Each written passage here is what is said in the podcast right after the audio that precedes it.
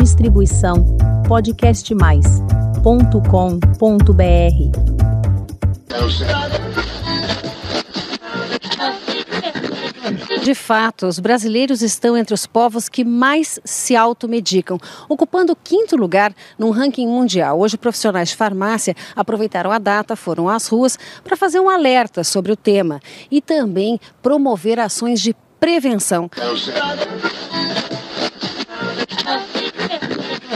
Em São Paulo, uma campanha do Conselho Federal de Farmácia chamou a atenção de quem passava pela região central da cidade. Medicamento é coisa séria automedicação é um risco.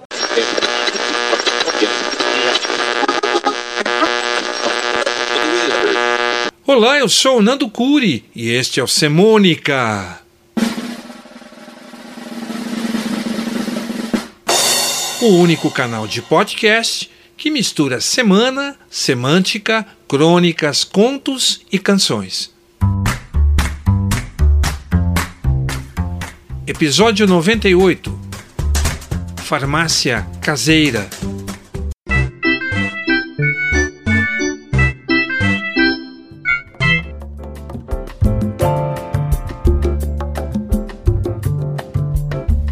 Parece que quanto mais idade ganhamos, mais nos julgamos especialistas, entre aspas, em tratamentos da saúde.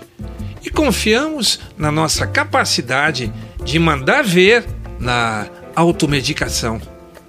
Ah, isso é uma mania dos 60 a mais, não é? Não só deles, digo nossa. E é lógico que não se restringe a essa faixa etária. Cerca de 77% dos brasileiros usam medicamentos sem qualquer orientação médica. É o que apontam os dados do Conselho Federal de Medicina. O índice foi alcançado também considerando as apostas em diferentes soluções indicadas para prevenir ou conter a pandemia. Remédios que focam na vitamina D, vitamina C, kit Covid e muito mais. Mas, ainda bem que a nossa automedicação carrega o carimbo de, entre aspas, certificada. Ou seja, nos automedicamos com muita parcimônia, pois fomos previamente orientados sobre o risco da intoxicação.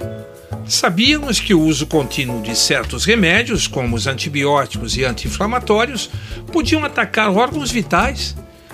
Assim, portamos um certificado autenticado a um hábito herdado dos nossos pais, de geração para geração. Em quase todas as famílias é possível testemunhar a existência de uma farmácia caseira para ajudar nas febres da infância, nos resfriados da adolescência e em algumas emergências em qualquer idade. Faço um adendo importante. A farmácia caseira dos meus pais não tinha tranca e o acesso só era liberado com a presença de uma mãe. Helena tinha longa vivência por seu dedicado trabalho no centro de saúde. Estava sempre antenada sobre novas doenças e como combatê-las. Ao primeiro sintoma com alguém da família, lá vinha Helena, equipada com o termômetro para medir a nossa temperatura. Abria nossa boca com aquele palito de sorvete que mobiliza a língua para poder observar, com a ajuda da luz de uma luminária manual, se a garganta estava ou não inflamada. Em casos suspeitos, em que previa a possibilidade de sintomas médios ou graves, mamãe ligava direto para os médicos especialistas e nos levava rapidamente para os consultórios. Mais tarde, quando montamos nossas casas, minhas irmãs e eu trouxemos junto a fórmula, entre aspas, da farmácia caseira, com a lista completa dos nomes dos remédios, mais os alertas bem digeridos dos modos de usá-los. Lembro de ver um pouco de tudo na antiga farmácia caseira dos Donato Cury para quedas ou machucados, havia desinfetante água oxigenada e o mertiolate para cicatrizar. A gaze, o algodão, o esparadrapo e o band-aid completavam os curativos. Não podiam faltar o sal de fruta zeno, a aspirina, a novalgina, o anapion para os gargarejos, amidalim para dor de garganta, lactopurga, um laxante leve.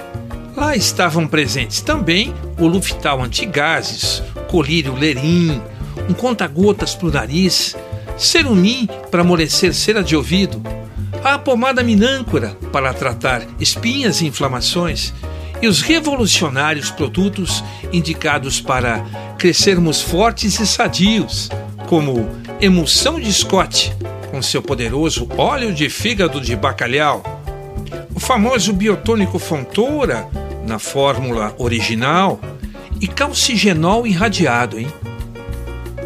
Hoje nossa farmácia caseira está dividida em duas caixas especiais que ficam nos armários dos banheiros do apartamento. Deixamos uma gaveta de armário só para as pomadas diversas.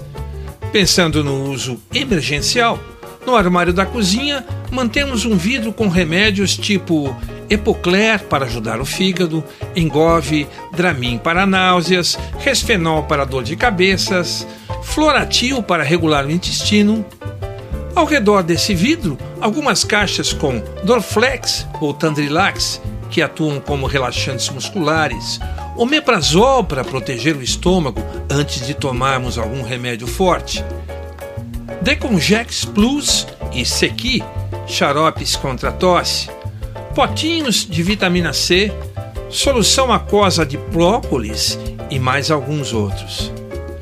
Por outro lado, quando trocamos o cenário residencial por paisagens de eventuais viagens, uma das coisas mais fascinantes no nosso planejamento é montar a frasqueira e incluir o indivisível kit de primeiros ou constantes socorros. Dentro da frasqueira vão pomadas batutas, como Dermodex contra assaduras, Nebacetim contra queimaduras, Irudoide contra batidas, massageol contra dores musculares e outra pomada antialérgica. Complementam a lista da frasqueira os remédios naturais de uso contínuo. E no calor, os indispensáveis OFF para espantar insetos, o protetor solar e o hidratante.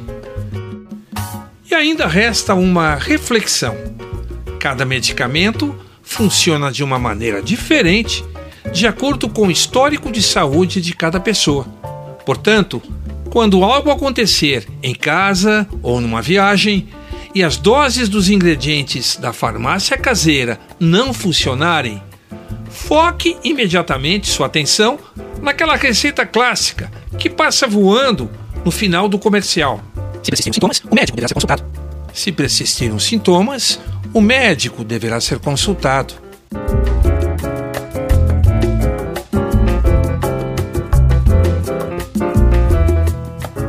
Foi mais um episódio do Semônica. Obrigado pela sua presença. Aproveito para dar uma dica. Se você gostou, inscreva-se no meu canal no podcastmais.com.br barra Semônica. Lá você encontra e pode ouvir todos os podcasts do Semônica. E ainda eu lhe aviso quando sair o próximo. Um forte abraço.